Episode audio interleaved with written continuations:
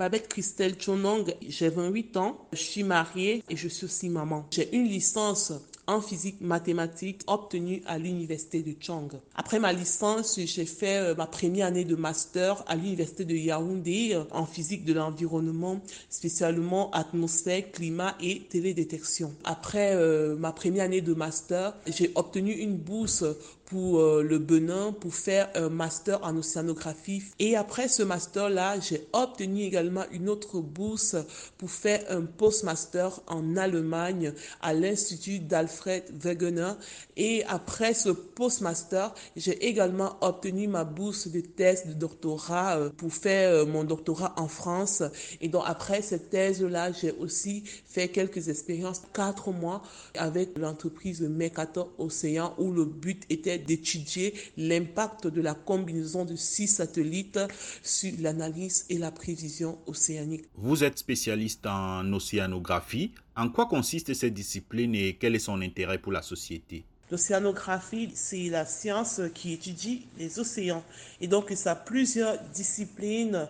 Et moi, je suis plus concentrée sur la partie physique, donc je suis océanographe physicienne. Et euh, cela consiste à étudier euh, les mouvements de l'eau, les courants marins, la hauteur du niveau de la mer, ainsi de suite. Déjà, il faut euh, savoir que l'océan recouvre deux tiers de la surface de la Terre.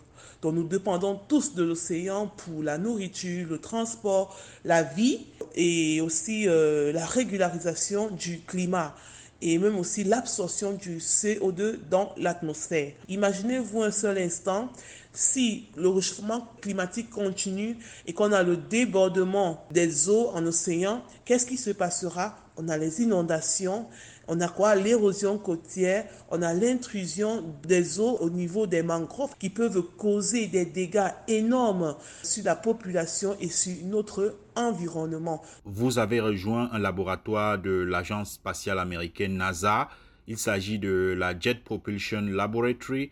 D'abord, c'est quoi ce laboratoire? NASA Jet Propulsion Laboratory est un centre de recherche et de développement financé euh, par le gouvernement fédéral et géré euh, pour la NASA par euh, Caltech qui est California Institute of Technology. NASA GPL a contribué à ouvrir l'air spatial en développant le premier satellite scientifique américain en orbite autour de la Terre, en créant également le premier vaisseau spatial interplanétaire réussi et en envoyant des missions robotiques dans le système solaire. Aujourd'hui, la GPL poursuit son innovation de pointe, mettant en œuvre des programmes d'exploration planétaire, euh, de sciences de la Terre, euh, d'astronomie spatiale et de développement technologique. Donc moi, aujourd'hui, je fais partie de la division sciences de la Terre et plus précisément de l'équipe euh, sciences de l'océan et interaction atmosphère-océan. Comment avez-vous fait pour y être recruté et en quoi consistera exactement votre travail? Comment j'ai fait pour être recruté à la NASA GPL après euh, la soutenance de ma thèse de doctorat en juillet 2021. Donc j'ai eu euh, par la suite la sortie de mon article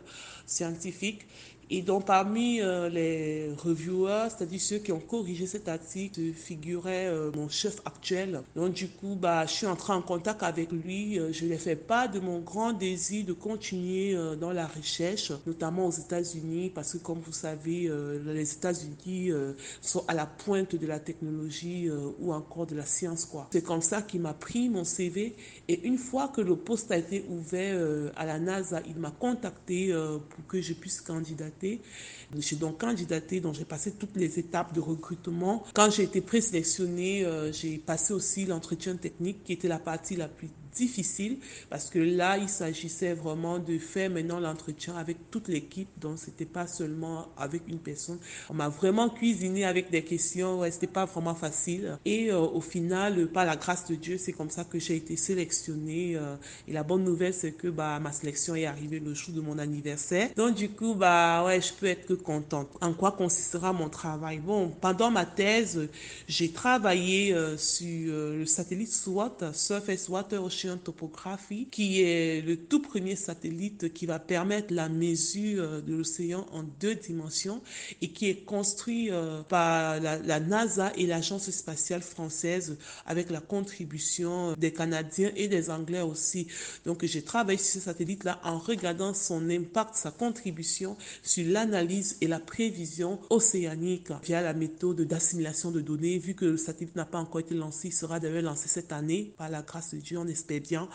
Mon travail aujourd'hui à la NASA, ça continue un peu dans la même lancée euh, qui est toujours de regarder l'apport qu'aura ce satellite sur la petite échelle océanique.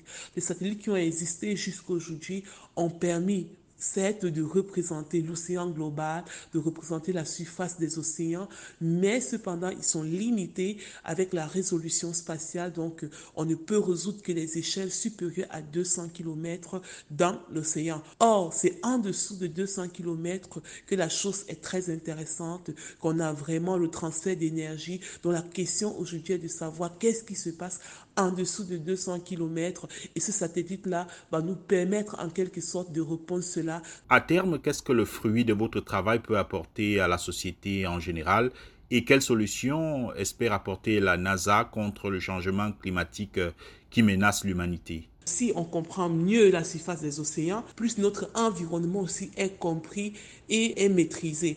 Ce que nous faisons aujourd'hui en tant que scientifiques, c'est de pouvoir donner aux décideurs, donner aux populations des indicateurs euh, de changement climatique, des paramètres clés qui permettent de dire, OK, le changement climatique est en train de s'aggraver et c'est maintenant autour de nos décideurs, autour des entreprises, autour de la population, de chacun à son niveau, de travailler pour que ce changement climatique puisse s'arrêter ou encore puisse ne plus progresser. Donc ça passe par la limitation des rejets de CO2 dans l'espace, la limitation de l'utilisation des pesticides pour l'agriculture, parce que c'est vrai, c'est sur le sol, mais les pluies font que cela retourne jusqu'à l'océan et affecte le milieu marin.